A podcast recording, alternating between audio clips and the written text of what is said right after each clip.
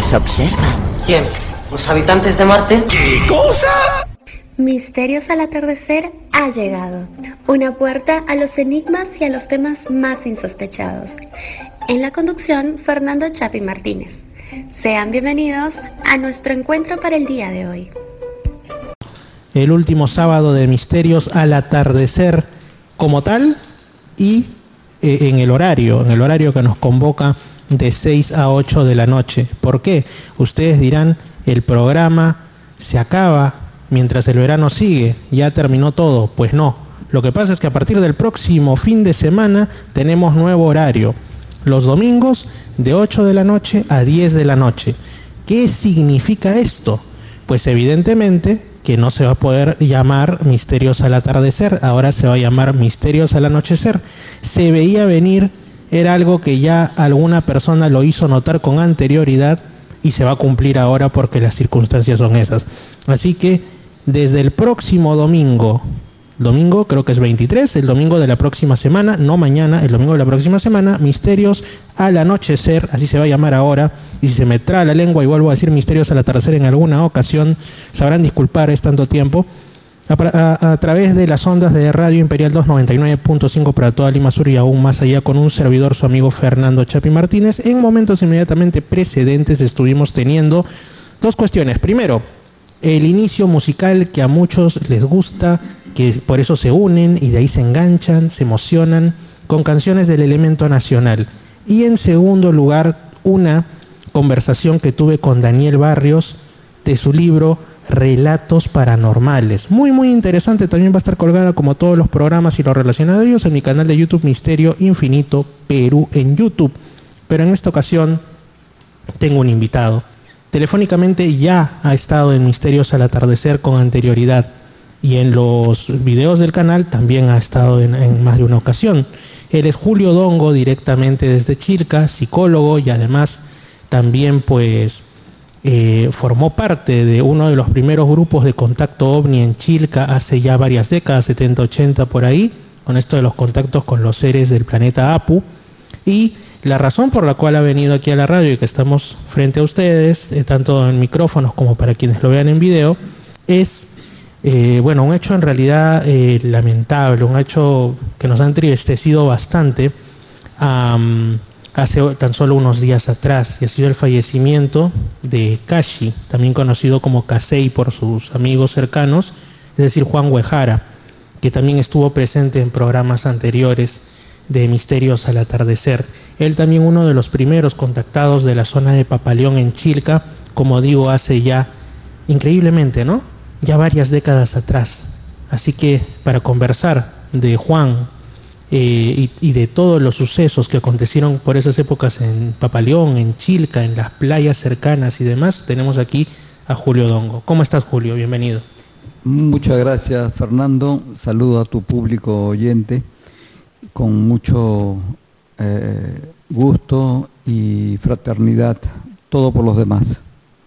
Si es todo por los demás, como bien es el término que utilizaban los seres del planeta Apu, según comentaba David Konovi, ¿no? En sus libros. Así es, así es. Una frase que además tiene un significado muy profundo de la filosofía de estos seres venidos del cosmos. Eh, Julio, Tú viviste durante varios años muy cerca, por no decir junto, con Juan Huejara. ¿Qué nos puedes contar sobre él? Para de repente en el público habrá muchos que, que recién estén escuchando sobre, sobre su persona, ¿no? Ahora que han pasado ya algunos días de su partida de nuestro plano físico. Sí, mira, Fernando, Juan Huejara Huejara eh, era una persona que sus ascendentes vinieron de Japón. Él era peruano, Nisei, y su nombre en japonés era Kasei.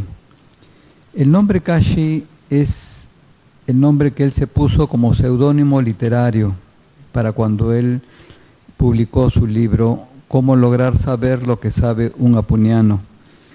Ese fue su primer libro y tiene después un segundo libro titulado David. Hoy hablaremos del primero y de él. Eh, yo conocí a, Juan en el año aproximadamente 1971, 72.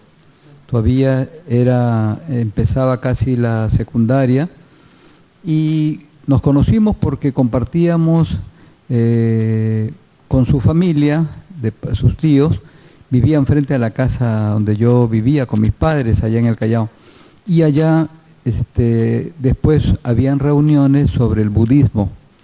Entonces, eh, su familia, parte de su familia practicaba el budismo y una filosofía eh, que había estado instituida en Japón, ¿no? Sabemos que Buda viene de, de lo que es ahora el Tíbet, ¿no? Eh, bueno, entonces allí nos conocimos o nos volvimos a encontrar, porque durante todo este tiempo mm, nos dimos cuenta que hay otras vidas anteriores y en una de ellas hemos estado juntos también. Pasaron los años y él conocía ya sobre extraterrestres y eso hizo que en el año 1976, eh, como consecuencia de algunas cosas que a mí sucedieron, por la lectura de unos libros y unas experiencias de unos amigos, decido ir a Chilca para conocer estos grupos que él ya tenía contactos con estos grupos y con estos seres, podríamos decirlo.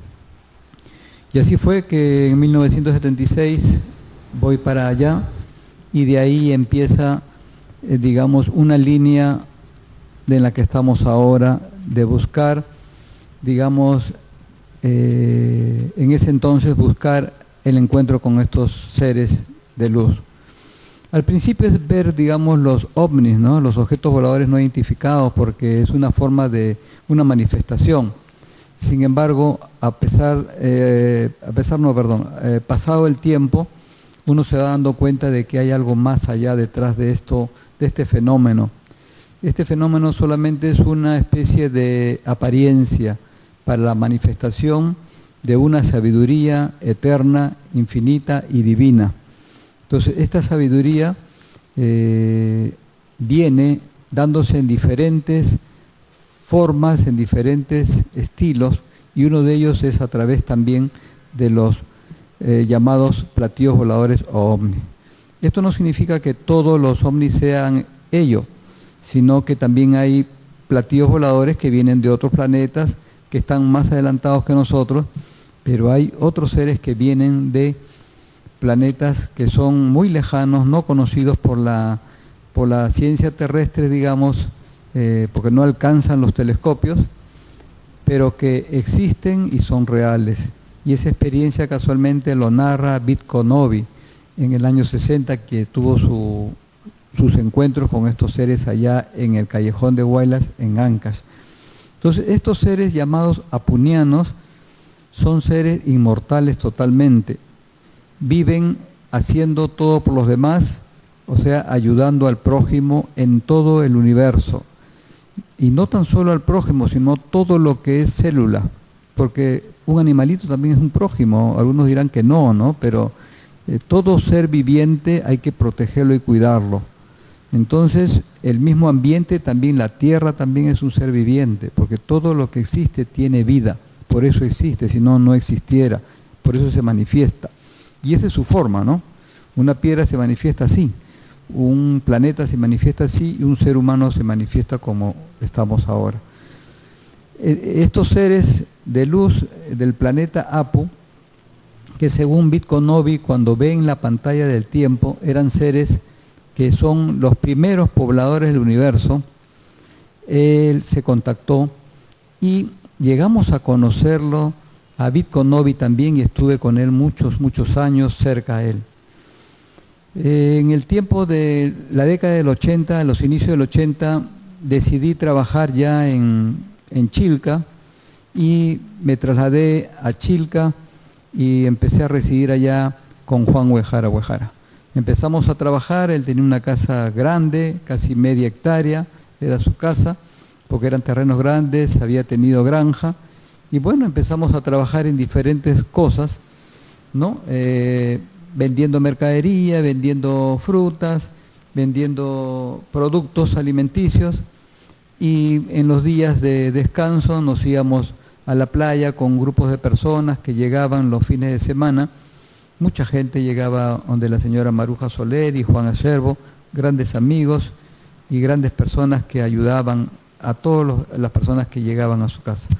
Y nosotros también llegamos, y cosa que eh, siempre hacíamos esa actividad. Hasta hace unos días atrás, el día 9, a casi a los 81 años, faltaba un día para su cumpleaños. El 10 de enero él cumplía 81 años. El 9 de enero él parte de esta tierra. Estuve a su lado como lo habíamos planificado, gracias a Dios y a la circunstancia y la sabiduría divina, que logramos estar juntos. Él estuvo súper consciente, me estuvo contando paso a paso todo su, su proceso de salida ¿no? Y en ese proceso, hasta que dio su último eh, respiración, eh, nos despedimos y acordamos en volvernos a encontrar, no allá, sino acá en, esta vida, ¿no? Y después, lógicamente, después allá.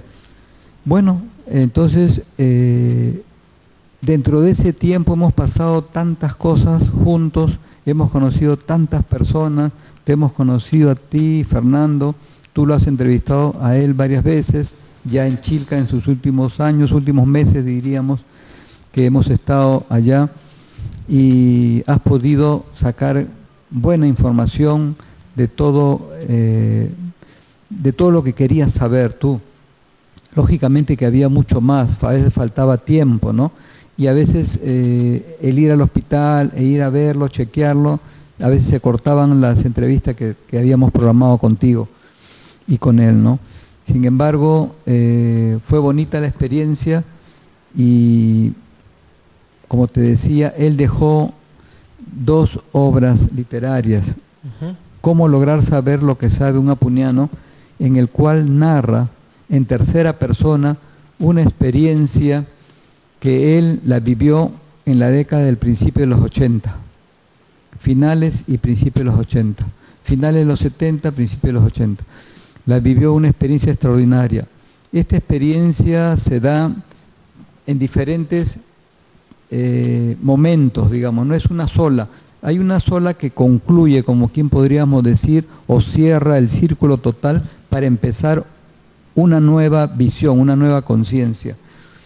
Para aquellos que han leído el libro o van a leer el libro, eh, van a poder darse cuenta de que el libro está escrito de una forma muy sencilla, a veces es tan sencillo que a veces se toma muy ligeramente. Por eso el autor muy inteligentemente dijo, ¿no? Querido lector, léelo como tu libre albedrío decida, como una, como una narrativa, como una fantasía o como una falacia, ¿no? Como tu libre albedrío determine. Porque cada uno puede tomarlo como mejor le parezca. Sin embargo, yo sabía porque él me contó todo de primera mano que esto había sido real.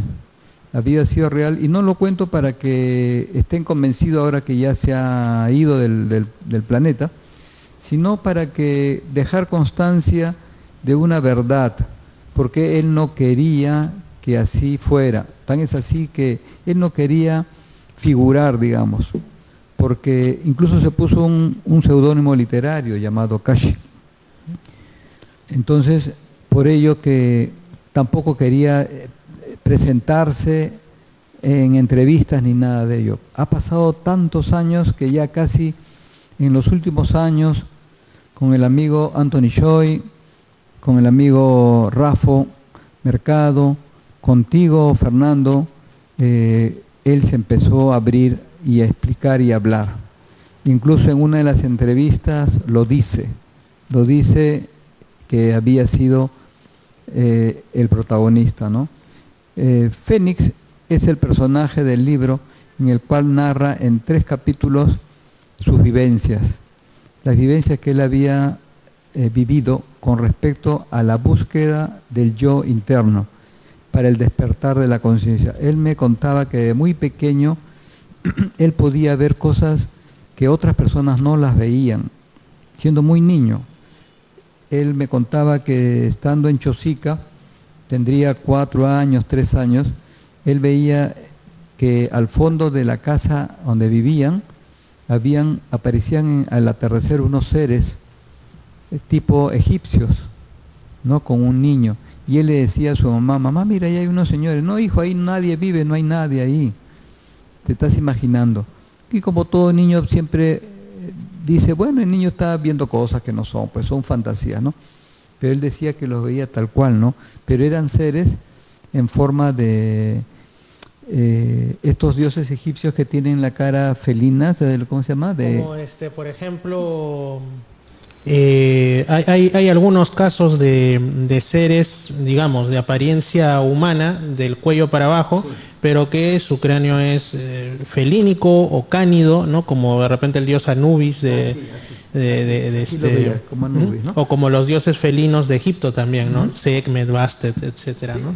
Así es. Entonces él eso, dice, cosa que, bueno, e, era bueno, como era niño, pues no le tomaban mucha, mucha importancia. Y así fue corriendo el tiempo y él se preocupó, incluso ingresó a una logia muy temprana edad para poder este, conocer eh, sobre esto que él le, le, preocupaba mucho. ¿no? Compró muchos libros, muchos libros, se compraba eh, muchos libros para consultarlos, verlos, leerlos. Él quería conocer el centro de la vida, ¿Qué es la vida? Por, ¿Cómo es que funciona? ¿Cuál es el mecanismo de la vida? Y bueno, en el libro narra los pasos que eh, fueron ocurriendo y después descubre el mecanismo de ello. Entonces en el libro también describe cómo lograrlo, cómo lograr ese, ese despertar de conciencia. ¿sí? Eh, y así fueron este, pasando los años y no quería él publicarlo, me dijo, yo te lo voy a dejar para ti el manuscrito, solamente para ti, para que tú lo leas. Entonces yo digo, no, esto no puede ser para mí tan solo, porque yo lo leí, le, pedía que me explicara, porque algunas cosas no entendía en, tal, en, aquel tiempo. Me lo explicaba él de diferentes formas y conversábamos horas tras horas para que me explicara bien, bien, bien. Y así pasaron años de años cuando, bueno, un día lo había transcrito todo, él lo leyó nuevamente y le digo, esto hay que publicarlo. No, me dijo, no, no, no, no, no, no. Si no lo quemo, me dijo, no, le digo, ¿cómo vas a ah, quemarlo? Sí, de una manera sí, sí. Eh, tan radical fue su, su disposición de, con lo que tú has dicho hace un rato, de no querer figurar como otras personas de repente es su primera eh, intención, ¿no? sino que él lo que quería era llevarlo a perfil bajo, simplemente que sea su propio desarrollo personal y espiritual, y bueno, el tuyo y el de las personas con las que acertaba a coincidir, pero no quería, digamos, eh, lograr ni un bestseller como otros, o digamos una obra que al final se comercialice eh, y que se divulgue de una manera masiva. O sea, yo, yo creo, y disculpe que te interrumpa, pero este es uno de los sellos de los verdaderos contactados, uno de los sellos de las verdaderas personas que han tenido experiencias con, con lo desconocido, con lo insólito. Y es la humildad, el no querer, digamos, darse aspavientos, eh, mostrarse de una manera como si fuesen eh, pequeños caudillos o líderes sectarios o algo así, sino mantenerse en perfil bajo, atesorar en lo más profundo de su ser, sus experiencias, y si alguien, porque la vida, Dios, el destino, como quieran decirlo, acierta con ellos, por supuesto compartirlos, pero hasta ahí no más.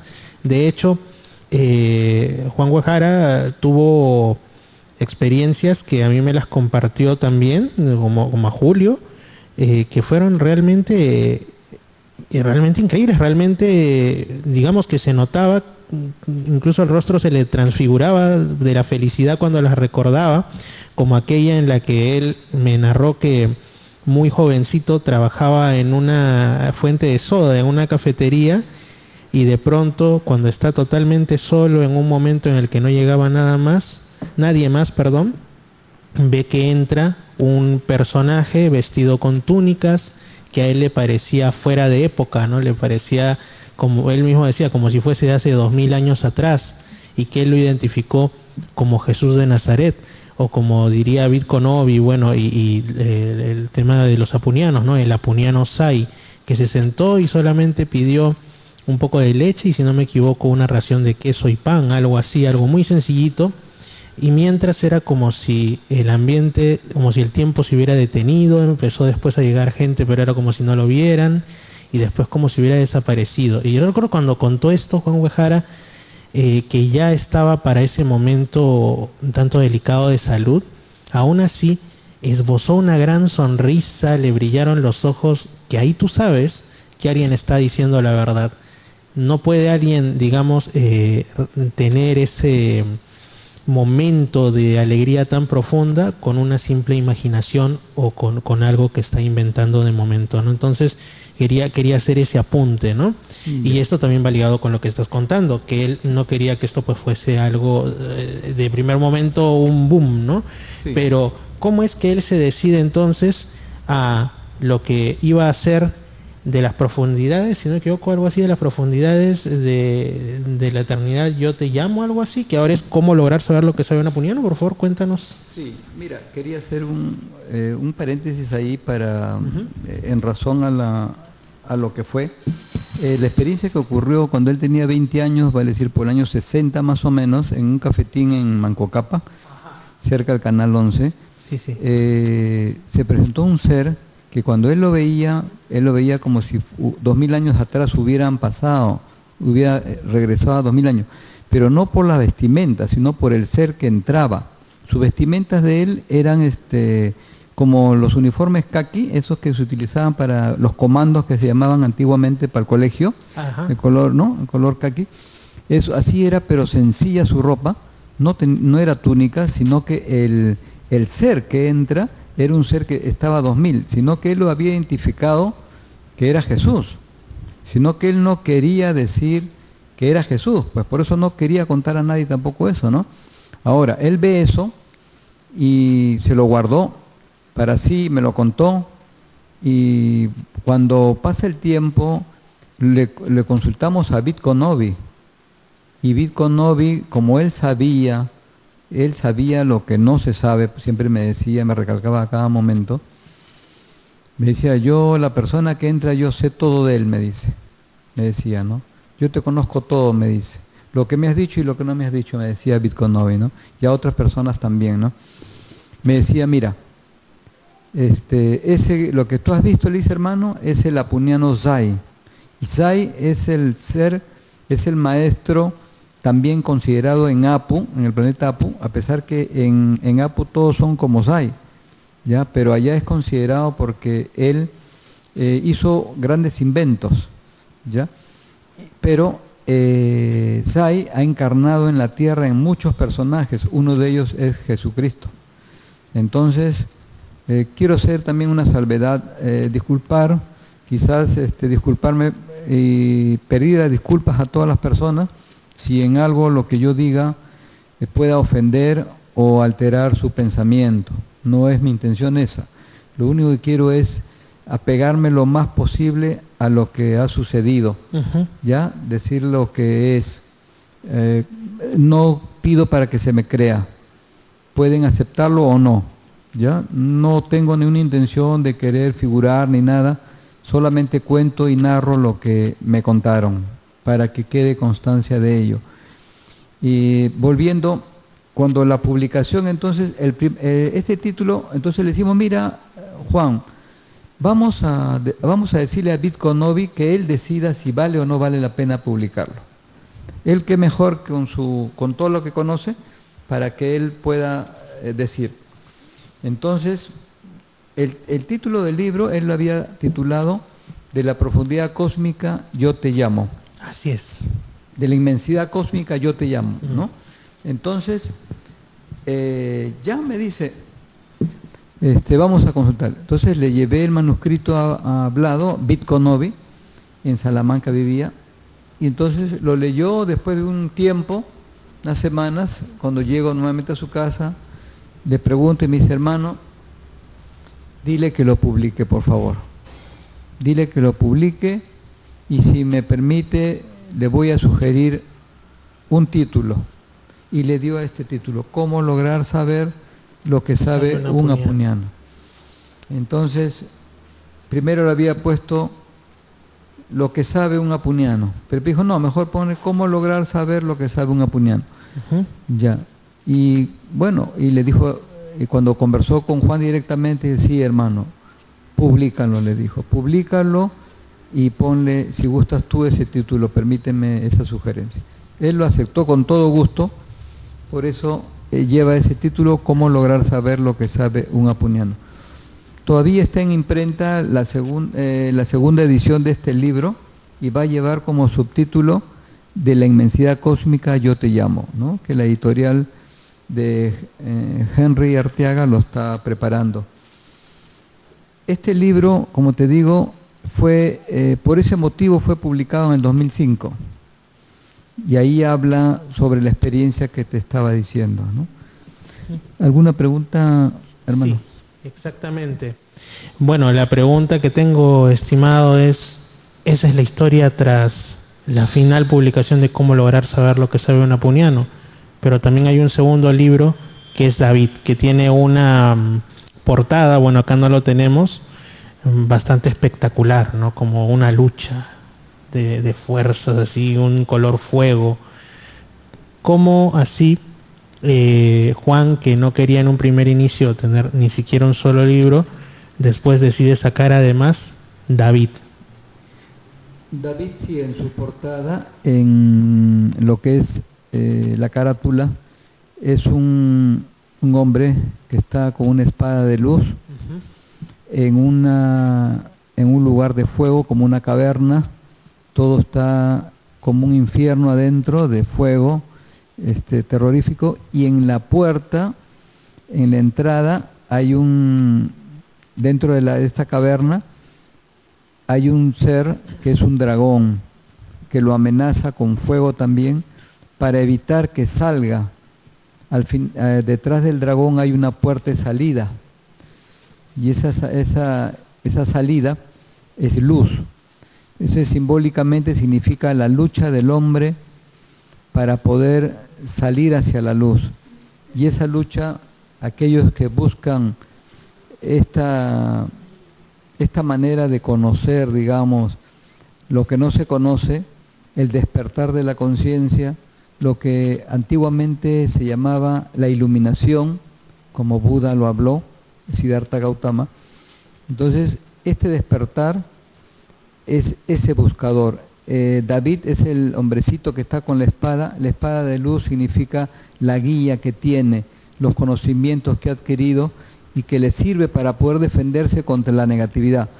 Porque nosotros vivimos en un mundo donde estamos atrapados, estamos limitados, y Buda lo habló mucho, de que nosotros vivimos apegados a esta realidad. Por ese motivo no nos liberamos por eso que volvemos nuevamente a reencarnar y reencarnar, morimos y nacemos, morimos. Es una cadena sin fin, es un círculo sin fin. Y la única forma, decía Buda, al menos Buda lo decía así, la única forma, posiblemente hayan otras, era que uno se eh, desapegue de todo, de todas las cosas, materiales y no materiales. De tal manera, cuando uno vive en el mundo sin ser del mundo, empieza a funcionar con otro tipo de energía para poder aperturar su mente.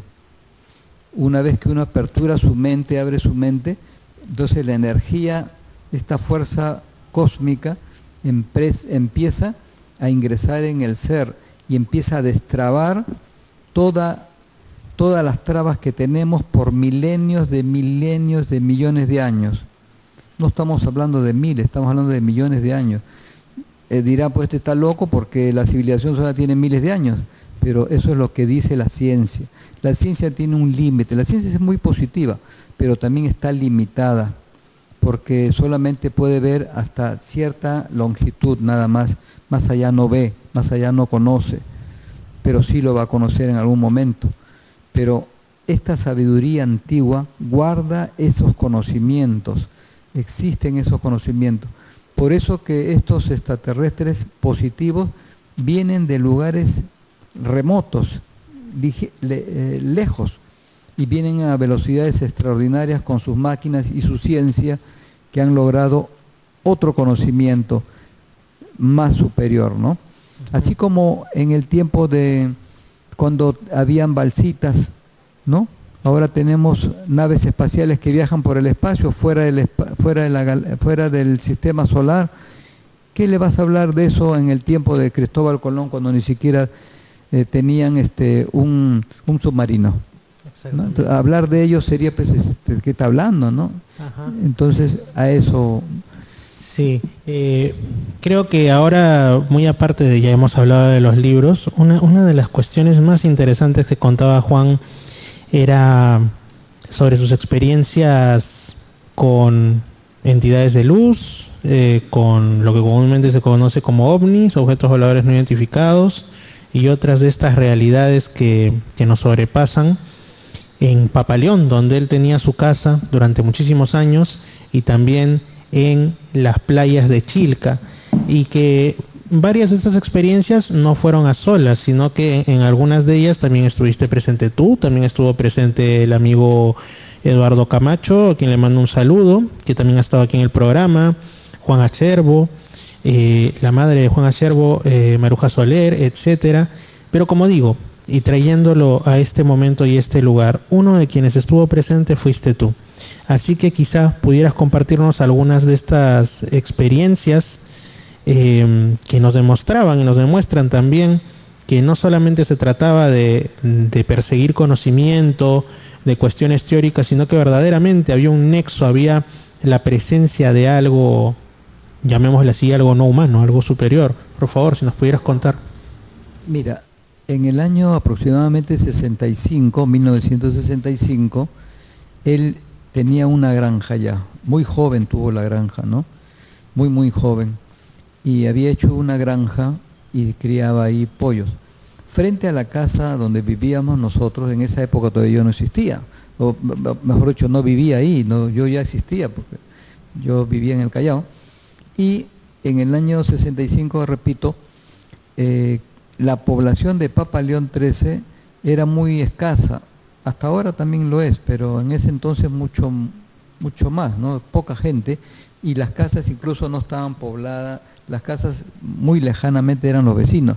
Y él justo estaba eh, casi, al fin, casi al final de, la, de la, una de las avenidas, de la tercera avenida.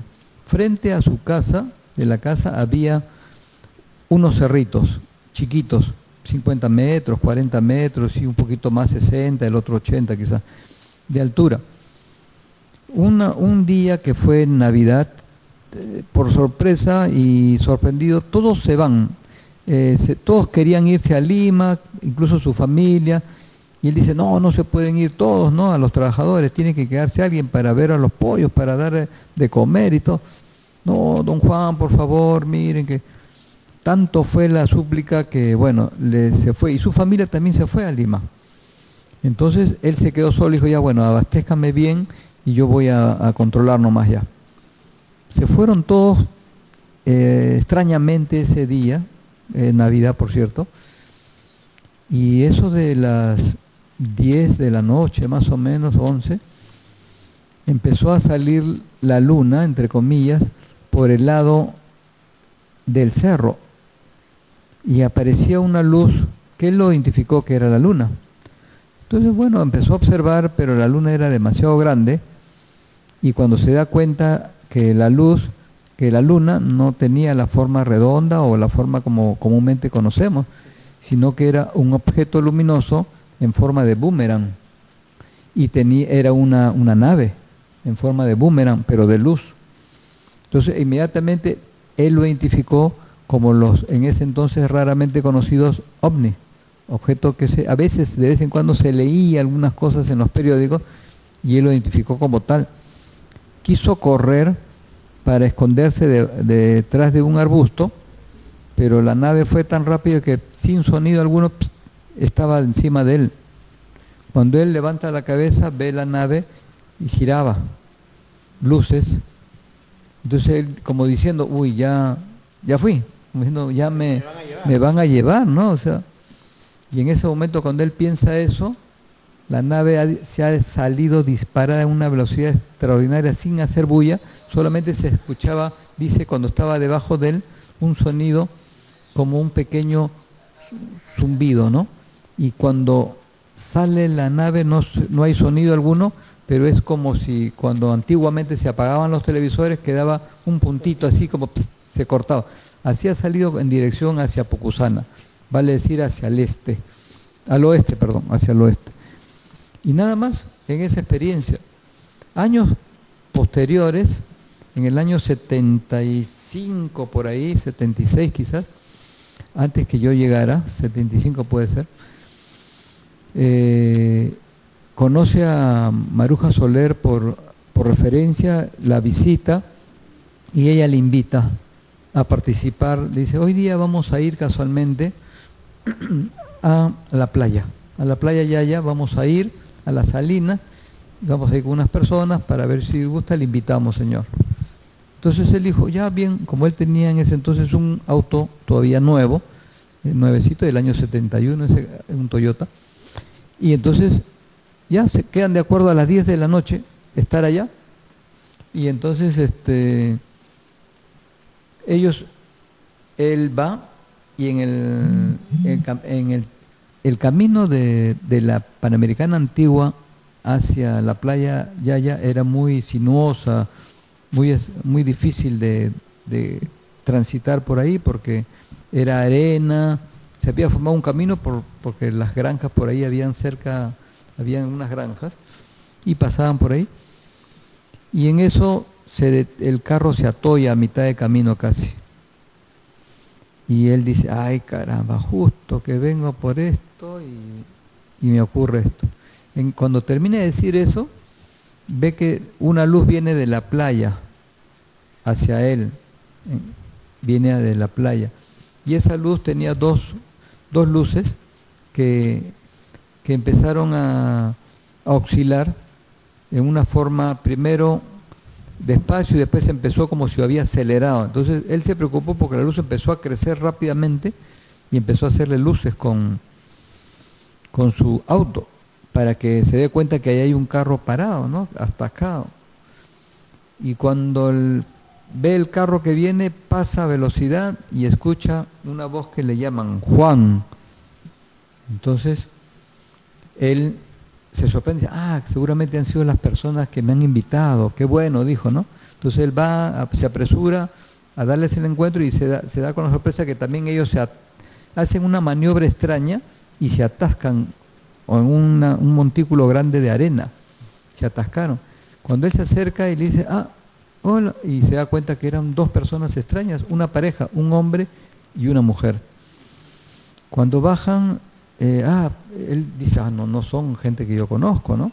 Quienes son gente extraña, pero se percata que son una, la mujer era, se notaba clarísima sus facciones, su rostro, incluso era una joven, dice de 18, 17 años aproximadamente, pelo rubio lavanda, eh, medianamente largo y ojos claros, la tez, eh, su, eh, su, rostro era como la de un bebé, decía él, y producía una luminosidad propia, como, que, como traslúcida, ¿no? O sea, emanaba una luz su rostro, muy, muy agradable. Y en cambio el varón no, este, no se podía ver. A pesar que había luna, no se podía ver eh, eh, su, rostro. ni sus manos.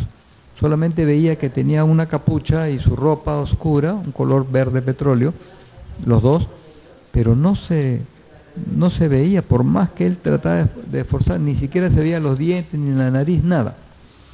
Bueno, lo tomó como una anécdota nada más y, le dice, uy, ¿qué haces acá? Le preguntan ellos, ¿no? Entonces él para no eh, caer mal, digamos, eh, que, es raro, cómo va a estar una persona viendo, viniendo a ver extraterrestres, le dice, no, he venido, le dice otra cosa. Y de frente el hombre le dice, no mientas, le dice. Así, Así categóricamente y muy radical, cortante, no mientas, le dice. Entonces le dice, este, entonces al ver ese, él dice que le iba a refutar, ¿no? Pero al ver la contundencia y la veracidad de lo que le estaba diciendo y él había mentido ciertamente, sí dice, es verdad, he mentido para que, para que me ayuden. Ah, ya, le dice, no te preocupes. Entonces, y dice, eh, bueno, he venido porque hay un grupo que me está esperando sobre extraterrestre, que hay contacto. Y el hombre le dice, yo he tenido amigos que han viajado a otro planeta. le dice así, con tal naturalidad. Y él dice, así, entonces él pensó que le estaba siguiendo nomás la corriente, ¿no? No, no le dio mayor importancia. Ah, ya. Mientras tanto dice que la jovencita empezó a escarbar en una forma rápida, como si fuera un conejito, a escarbar, como una ardillita, escarbar rápido la tierra, como si fuera la vispita, así, ¿no? Con sus manos tan delicadas, ¿no? Porque la dama tiene una mano delicada, después si en la tierra, con, donde hay arena y piedrillas, se puede lastimar, ¿no? Dice que sacaba la tierra ahí de la, de la llanta de, de su carro de ellos. Cuando se percata que el carro era un Volkswagen, un Volkswagen este, medianamente usado, pero cuando llega el momento de empujar el carro se da cuenta que era un Volkswagen viejo, despintado, casi se veía la lata. Y eso lo sorprende más. Y más curioso aún, no tenía placa. El auto no tenía placa. Dice, ¿qué cosa? Qué raro. Dice. Bueno, eh, siguieron conversando ahí, después le dice, este, incluso llega un momento que conversa con la joven y le dice, ¿usted dónde vive? Yo vivo en Lima con mi tía, dice que le dice. Y me podría dar su dirección, usted le pregunta, ¿me podría dar su dirección? ¿No?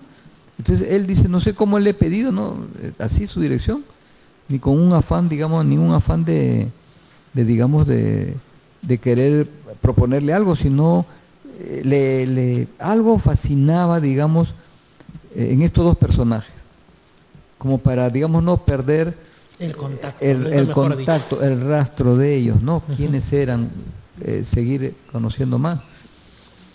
Y entonces eh, sacaron su auto y en ese momento que sacan su auto, lo extraño dice que él, el, el varón se había parado sobre un montículo de arena y miraba mucho al horizonte hacia el mar, como si tratara como, sí. como si esperara algo. como si esperara algo, estuviera viendo algo a la distancia, pero en el espacio, decía él, ¿no? O sea, como si estuviera viendo el espacio, algo. Le llamaba mucho la atención eso, dice a, a, Kasei, o Kashi, o Juan. Entonces ellos suben al carro y él empuja ahí donde se percata de que el carro estaba despintado, viejo, todo, y sin placa, y cuando empuja, el carro ¡pum! arranca y se va. Y él dice, uy, ya, como ya, se, ya lo saqué, ya se fueron. Y pum, más allá para el carro y regresan, lo llegan a sacar su carro de él, se despiden y él ya no continúa el viaje hacia la playa, sino que regresa para tomar otra ruta. La otra ruta es en U por la iglesia de, de la de Chilca. Hay otro ingreso por la hacia la playa. El, el de, el que sale de frente de la Plaza de Armas de Chilca y llega Sí. a la playa San Pedro, como le llaman. Así es. Ajá. Entonces entra por ahí y va paralelamente, había una pistita por ahí hasta llegar al cruce de, de las Salinas que se llama la playa Yaya y se encuentra con estas señoras, las únicas que estaban, el único carro que había ahí, una camioneta moderna también porque eran personas de, de medio, economía Económico, media alta, ¿no? Entonces eh, estaba Maruja, estaba Emperatriz, que era la china, y su hermana, ¿no? Eh, entonces, y cuando lo ven, dice este, eh, uy, mírame, ¿sabes qué? Dice, me he encontrado, me había atascado y entró un, un, este, un carro, me ha ayudado, que ha venido de la playa. ¿En hace cuánto tiempo? Y calculan, hacen, dice, no, y los hermanos, los hermanos han sido, los hermanos, dice, la China dice eso, los hermanos, los hermanos han sido. ¿Por qué? Y él no entendía a qué se referían hermanos, ¿no? Porque él no tenía esa forma de comunicarse. Hermanos, ¿qué- ¿de qué está hablando? Decía, ¿no? Sí, que son los extraterrestres, que porque nosotros, y le empiezan a contar que ellos, paralelamente en ese tiempo, cuando él ve que sale un, que viene un carro desde la playa, Juan, ellos se habían visto salir de la playa, o sea, del mar, perdón, hacia la playa, ven salir una camioneta último modelo. Irreconocibles porque no, no se sabía, porque estas señoras sabían las marcas de los, porque estaban con sus camionetas, conocían, ¿no? Pero era una camioneta súper lujosa, impecable, como que si recién hubiera salido de la fábrica. Lunas polarizadas, llantas con, brillaban sus aros, todo. Salió la nave con unas luces potentes, salió, dice, del, del mar hacia la playa y se, y se dirigió, pasó por el lado de ellos, que ellos estaban al lado de la, de la entrada, y por la carretera se fueron hacia la salida que por ahí se encuentra con Juan. Dice, pero si yo le he visto que era un carro viejo, un Volkswagen. Entonces son ellos, son ellos que se han transformado, que se han transformado. Por eso en un programita que, en un programa que hace Anthony Choi, él habla de los que es un transforme, porque en cierta manera es como que se transformaran, ¿no? Ellos porque sí tienen esa facultad. Sí, de hecho es también, algo, es también algo de lo que habló el gran JJ Benítez hace mucho tiempo. Eh, me acuerdo en uno de los primeros capítulos de su libro muy conocido, La Quinta Columna, que es del año 90, si no me equivoco, de estos eh, avistamientos eh, que hay a veces de aparentes personas comunes y corrientes, ya sea dentro o alrededor de digamos, autos, por ejemplo, u otras cosas de tecnología muy humana, pero que en determinado momento se transforman y resulta que no eran eso que parecía, sino cuestiones mucho más extrañas, ¿no? O sea, como si, por eso el libro se llamaba La Quinta Columna, justamente, porque es como, según algunos, entre ellos Benítez, por supuesto, como si estos seres de otros mundos se infiltrasen en la red social humana ya sea cambiando su apariencia para ser más similares a nosotros, aprendiendo nuestras costumbres, etcétera, y por qué no también pues no van a pasearse en platillo volante a vista y paciencia de todos, sino simulando pues la tecnología arcaica que tenemos, ¿no? Un auto con llantas de hule, eh, en algunos casos incluso hasta trenes y otros, ¿no? y este es un caso como mucho antes, como digo, de, que saliera este libro de la quinta columna de Benítez y otros casos más conocidos a nivel internacional, y ya le había pasado a Juan Huejara Kashi, ni más ni menos que en un lugar tan evocador e interesante como Chilca. Esta experiencia, esta experiencia él lo cuenta décadas después a Bitconovi, le cuenta tal cual con detalles todo. Y él, Bitconovi, le dice, ¿tú sabes con quién has estado ahí? Le dice, ese hombre que tú no podías verlo, ¿sabes quién era? No, le dice, porque no se podía ver, pues. Ese era Sai, le dice, el apuniano Sai. Y la chica era Ivanka, le dice. Así, nosotros conocemos a través de los libros y los relatos de Bitconovi a estos personajes que viven en Apu y de Sai, que es un ser muy, muy, muy positivo, pues por cierto, igual que Ivanka. Entonces dice, sí, dice, sí, hermano, yo no te voy a mentir, yo, porque yo sé lo que no se ve, dice. Eh, Bitconovi una vez me contó que él a veces cuando alguien le contaba algo, él se concentraba y podía comunicarse con ellos y poder ver la pantalla de tiempo mentalmente, en forma rápida, y poder ubicar las cosas así eh, instantáneamente, porque había aprendido ya de los apunianos. Entonces, por eso yo creo que cuando él, en esta experiencia en la playa, en la década de los 70, él se encuentra con estos dos seres, de acuerdo a Novi apunianos, no se deja ver Sai, ¿por qué? Porque lo hubiera reconocido, porque él lo vio el rostro, porque puedes tener una apariencia diferente, pero tú sabes identificar a las personas porque el ser que está dentro de nosotros identifica al otro ser que está allí. No es como nosotros, ¿no? Nos, pueden disimular, aparentar pero es como la mamá, escucha la voz del hijo y lo reconoce inmediatamente en el murmullo, en el tumulto. Igual, tú puedes reconocer a una persona, allá también se reconoce así, ¿no? Al toque puede tener otra apariencia, pero sabes que es fulano de tal. Yo creo por eso que él no se hizo ver, porque si no lo hubiera reconocido y otra cosa hubiera sido. Algo quizás, por algo lo hacen también, ¿no? Por algo lo hacen.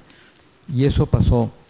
Un día me acuerdo eh, también en Navidad, coincidentemente ya esto por los años 83, 84, yo me había ido a Lima para con mi familia, hermanos, consanguíneos, pasar la Navidad, él se quedó solo. Y él sale a la puerta frente al cerro, ya no tenía granja, solamente trabajábamos en, en vender frutas y otras cosas. Decía, ¿no? Este, hermanos, quiero verlos, ¿por qué no vienen? Quiero verlos, ¿no? Por Navidad me gustaría verlos. Y aparecieron. ¿Cómo así? Al frente de nosotros había un cerro. Hoy, hoy en día está eso cercado porque eso lo tuvo una fábrica. Lo compró ese cerro y el, el ese, ese sitio. Pero frente a nosotros era todo una falda de cerro, subía un cerro pequeño. Y él se paró frente a la puerta de salida, que era, no había cerco en ese entonces de la casa, se paró al frente y todo era eh, un cerro, nada más, arena y, cerro. Se para y le pide ahí. Y en la oscuridad de ese cerro más o menos está pues a unos 60 metros más o menos, o 70, ¿sí? Está el cerro. Está oscuro porque no había mucha luz en ese entonces. Hoy día sí hay bastante luz. Había poquísima luz, entonces veía oscuro esa zona. Y dice, cuando él pide eso, apenas termina de pedir, hermano, quiero verlos. Y ¡pum! Se prendió unas luces fuertísimas, dos luces fuertísimas. Así, de golpe. ¿En el cielo? O no, no, a, nivel de, a nivel donde él estaba, a su nivel, a nivel del piso. Aparecen, ¡pum! Como si estuviera alguien ahí estacionado. No había nadie, por cierto, porque no, por más que esté oscuro, tú ves que no se ve pues un carro brilla por algo, ¿no? Pero ahí no, incluso fue a ver, se acercó después, no había nada. Estas luces, ¡pum!, se prendieron, tomó la forma de como una especie de, una, un objeto luminoso y después, ¡pum!, se apagó. Entonces, este, incluso, mira, te cuento esto, tal cual fue la realidad. Él le cuenta al, a Hablado, y Blado le dice, Bitcoin Nobel dice, no hermano, eso es negativo, le dijo. ¿Por qué? le dijo. Ellos han tenido que dejar algunas cosas para hacer lo que tú pediste con tanta fuerza. No es positivo eso. Ah, ya, ya, ya, ya. o sea, como, como diciendo que, que, que, no, no es apropiado, digamos, que un ser humano interrumpa las labores que ellos tienen simplemente por un pedido de, querer la curiosidad humana, ¿no? El sentimiento humano, querer verlos, querer tener una, una nueva constancia de que están ahí, en lugar de tener, digámoslo así, la fe y la confianza de que, de que siempre hay hermanos mayores del cosmos rodeándonos, aunque no los veamos, por decirlo así, ¿no? Sí, porque él ya, este, él tenía mucha constancia de ellos. Claro, quizás eh, también la soledad, uno quiere una compañía, ¿no? Pero a veces este, es como pedir algo eh, teniendo tú, sabiendo tú que hay otras cosas, otras obligaciones, porque allá, decía Bitcoin Novi, son muy, muy, este, muy disciplinados.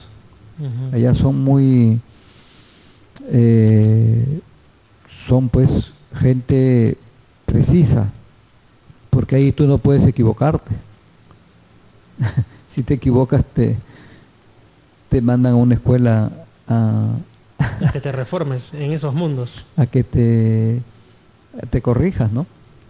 Porque claro, porque es que estamos hablando de otras cosas muy positivas y, y muy delicadas, ¿no? Digamos es como que, si tú fueras un médico, por ejemplo, y vas a operar y te vas con unas copas en, encima, porque fue Navidad o fue Año Nuevo, ¿no? O cumpleaños y te tomaste tres whiskies.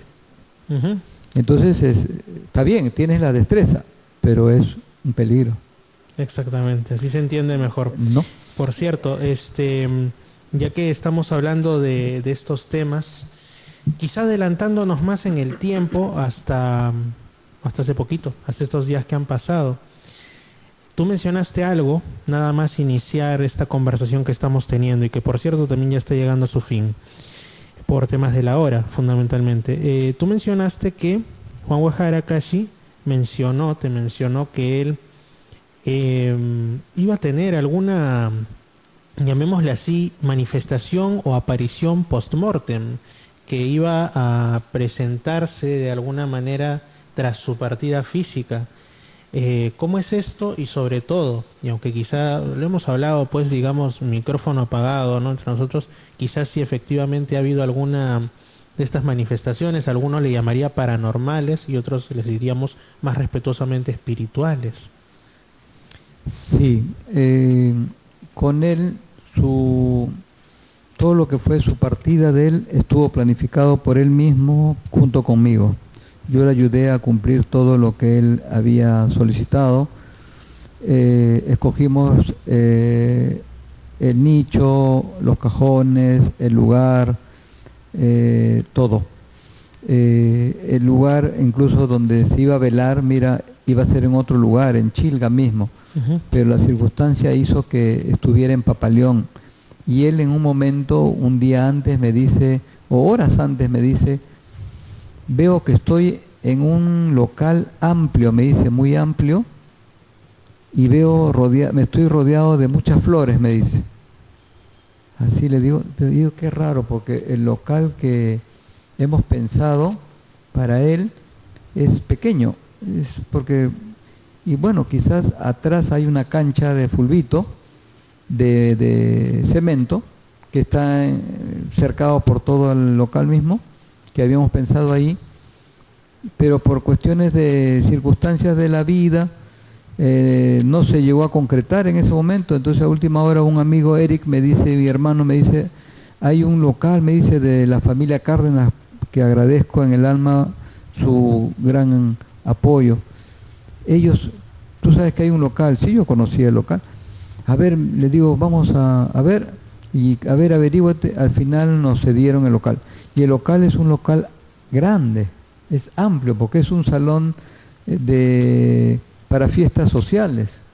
Es, tiene como 38 metros de largo por 10 o 15 de ancho más o menos, es grandazo. Entonces, y ciertamente hubo bastantes flores que lo rodeaban a él, ¿no? Eh, cómo fue vestido, todo, todo eso fue a pedido de él, ¿no? Incluso la inscripción que había en, pusimos una cruz y una rosa, porque él era también, había estado con los Rosacruces y había, eh, me pidió que le pusiera eso en su cajón y uno en su, en su pecho, ¿no? Y así fue, así fue tal cual lo había pedido, ¿no? La rosa, la cruz significa el equilibrio de las dos fuerzas que nosotros conocemos y la rosa significa el amor cósmico, el amor divino. el equilibrio con amor es la vida, eh, como podríamos decir, ¿no? Tiene mucho más significados, pero podríamos eh, decir así.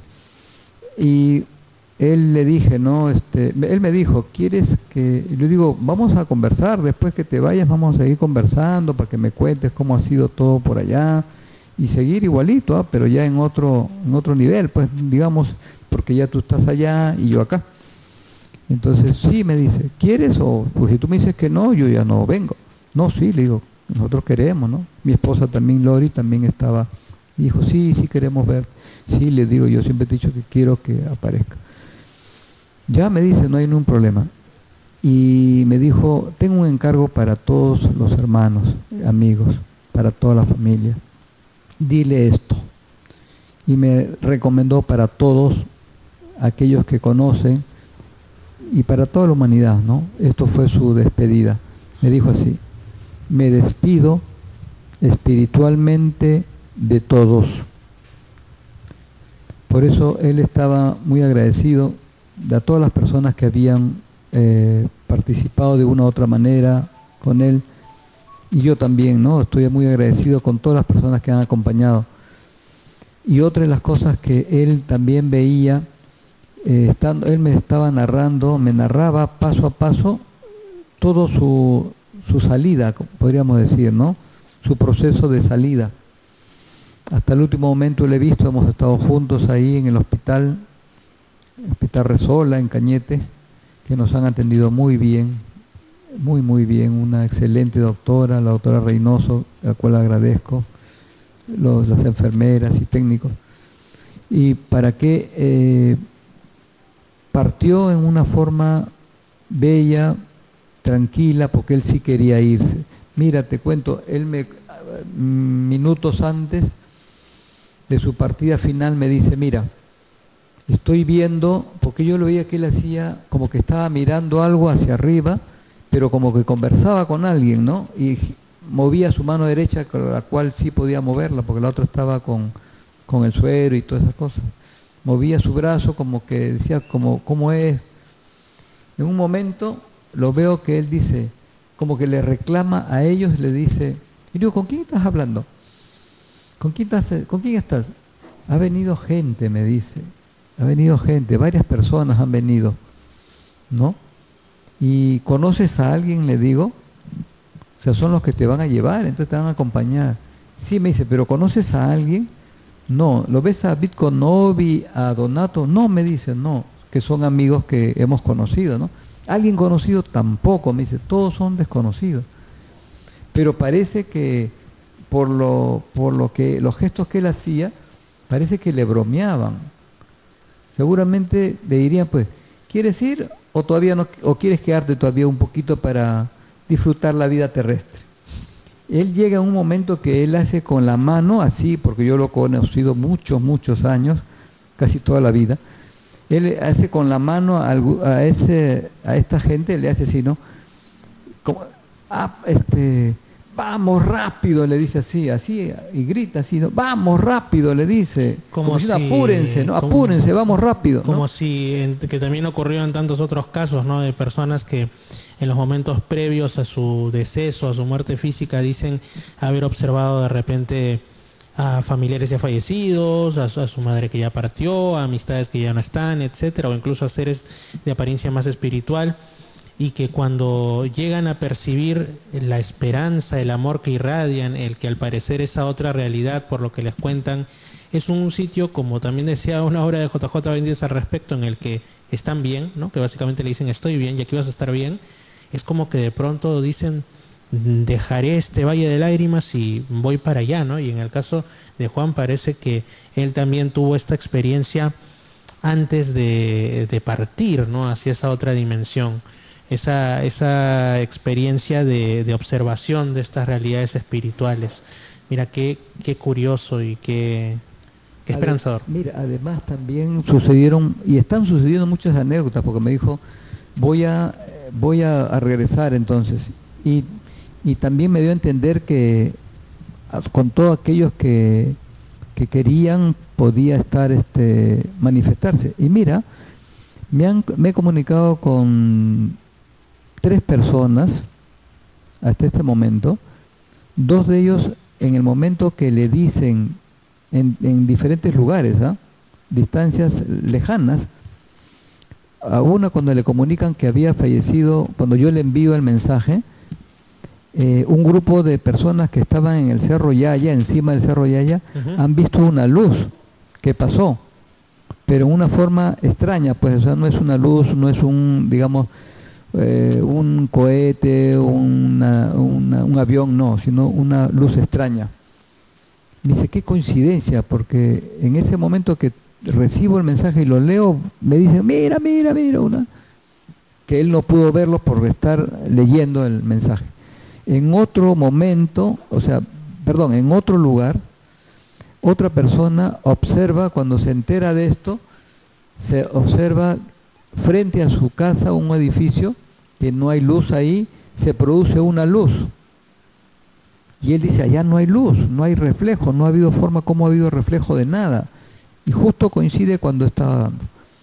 Después otra persona me menciona, quizás en un momento se revelarán los nombres, ¿no? No los digo ahorita porque porque no los he consultado. Entonces otra persona me ha dicho que le ha pedido, o sea, se le pidió conseguir un trabajo porque se, estaba sin trabajo y, ese mismo día que había fallecido y haberse enterado a través de mi mensaje que yo le envié, esta persona se tenía que presentar ante un trabajo y lo solicitó y le pidió que le ayudara, si podía ayudarlo. Y lo ayudó, podríamos decir, porque ingresó al trabajo con toda la, como merece. Ingresó al trabajo, como él quería y como él merece. Y ya está contratado. Y, sus amigas y amigos le comentan, ¿y cómo tan rápido has conseguido el trabajo? Le dice, ¿no? Bueno, son y después algo que me ha pasado a mí, hay muchas cosas, pero algo que me ha pasado cuando estaban trayendo el cuerpo ya a la casa para cambiarlo en la casa, desde Cañete hasta Chilca, hay unos 80, 80 kilómetros más o menos, o 75, eh, yo me adelanté y no llegaba pues la carroza con el cuerpo, entonces lo llamo, le digo, señor, ¿por dónde van? Estamos por León Dormido, o sea, unos 20 kilómetros más o menos. Ya bueno, dije, se han quedado a almorzar. Entonces, bueno, estábamos haciendo algunas cosas con mi esposa en la cocina, cuando a los 10 minutos, 15 minutos escucho eh, la tos de Juan, la característica tos de Juan que tenía. Tosió dos veces, pero lo escuché en un nivel no tanto físico, sino como que si viniera del espacio. Yo me paré y le digo a Lori, mi esposa, le digo, Lori, ya llegó Juan, le digo, eh, he sentido su tos. No, yo no he escuchado nada, me dice, no hay nada, me dijo. Yo salgo, abro la puerta y el carro recién estaba entrando de retroceso. Y es un carro de fino, porque es una máquina fina, que, no se escucha. Y estábamos lejos además, ¿no? Y ellos recién estaban retrocediendo. Eh, y mi esposa, al salir ya la carroza para irnos al velatorio, mi esposa pasa por su cuarto y escucha como si, el como si alguien estuviera conversando. Ella pensó que era el, televisor. Se acercó a la ventana a ver y vio que estaba apagado el televisor. Y en, el otro cuarto también, o sea, no, todo estaba apagado. Y me dice, Julio, ¿tú has prendido? No, le digo. Me dice, he escuchado en el cuarto de Juan como si estuvieran conversando gente. Y así se ha estado manifestando y se seguirá manifestando una serie de, de eventos que cada uno, de acuerdo a su eh, simpatía y predisposición a ello se dará. Estoy seguro de ello, eh, ya me ha confirmado muchas formas y así fue dicho también. Así es, Julio. Realmente fascinante la vida que en realidad ha quedado chiquito el espacio, ¿no? Pero así es el tiempo en radio. Realmente fascinante la, la vida, las experiencias, el legado mediante los libros y, en fin, todas las vivencias de Juan Huejara Kashi, también conocido como Kasei, ¿no? ¿Te permites un minuto? Te permito, por, favor. Mira, un minuto. Para, quería decir antes de, de concluir, hay mucho más que decir, porque hay tantas, son años de años de que hemos vivido juntos, hemos pasado muchas experiencias positivas y negativas también, ¿no? Eh, nos han querido matar eh, y tantas cosas como producto de que estábamos defendiendo a la, a la población de Papa León 13 con una fábrica que se instaló frente a la casa donde vivíamos nosotros, donde apareció esta luz esa, esa vez en esos años, eh, principios de los 80. Y ahí esta fábrica contaminaba tanto que producto de esa contaminación fue la causa también de la muerte de, de Kashi, de Juan, porque dañó también los pulmones. Eh, no fue COVID, se hicieron todas las pruebas, eh, ecografías y no hubo COVID.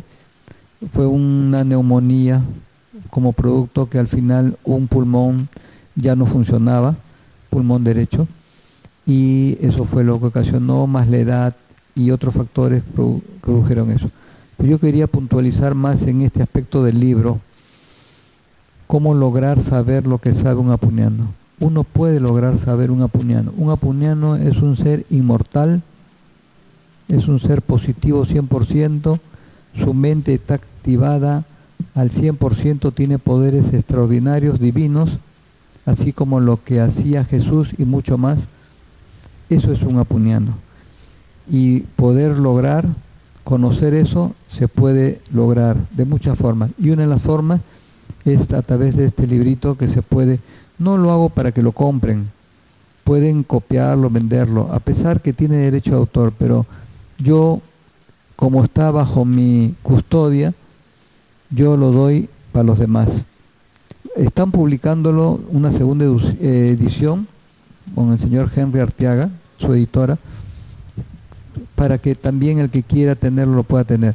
Pero lo importante de esto es de que todos podemos lograr alcanzar el despertar. Todos. No hay nadie que no pueda. Así la persona que esté en el peor, hundido en el peor barro, en la peor miasma, ese ser también tiene esa luz interna, porque todos llevamos esa chispa divina. Ese ser, la esencia de nosotros es inmortal, es infinita, y lo único que pasa es que estamos eh, complicados con toda la vida terrestre y todas nuestras experiencias limitantes que nos han hecho ser egoístas y no positivos, por eso que sufrimos. Cuando logremos positivizarnos a través de, ayudar, una de las formas, decía Novi, de ser, llegar a esto más rápido es ayudar a los demás. De todas las formas que se puede ayudar a los demás hay que hacerla, ¿no? De todas las formas que se puede hacer, sin hacer daño a nadie. Ayudarle y tratar de ayudarnos a nosotros mismos, tratando de ser mejor cada día. Es difícil, pero hay que tratar de hacerlo y hay que hacerlo. Eso es lo que quería decirte. Te agradezco, Fernando. Si hay algo más, estoy para servirte. Y no olvidaré y agradezco a todos por su bondad y tener la paciencia de escuchar y poder, espero que Dios y la energía positiva nos siga ayudando, porque así es, y que pronto despertemos a una nueva conciencia cósmica. Así es, Julio. Muchas gracias más bien a ti, Julio, por haber estado aquí. Muchas gracias a todos ustedes por su audiencia, amigos. Finalmente, reitero, recuerden que a partir del próximo fin de semana estamos ya no los sábados a las 6, sino los domingos de 8 de la noche a 10 de la noche y que el programa va a pasar a llamarse pues Misterios al Anochecer, como es evidente y como ya lo dije en un inicio. Un fuerte abrazo, este ha sido el programa de hoy, em, último con el nombre Misterios al Atardecer, al menos por ahora, y hemos estado haciéndole un homenaje a Juan Huejara, uno de los primeros contactados de la zona de Chilca. Un servidor, Fernando Chapi Martínez, se despide. Ya saben, estoy en YouTube como Misterio Infinito Perú, también como Misterio Infinito Perú en Instagram y en Facebook. Pero más estoy en el Insta y en YouTube. Un fuerte abrazo, que el Señor me los bendiga. Excelente noche de sábado para ustedes. Chao.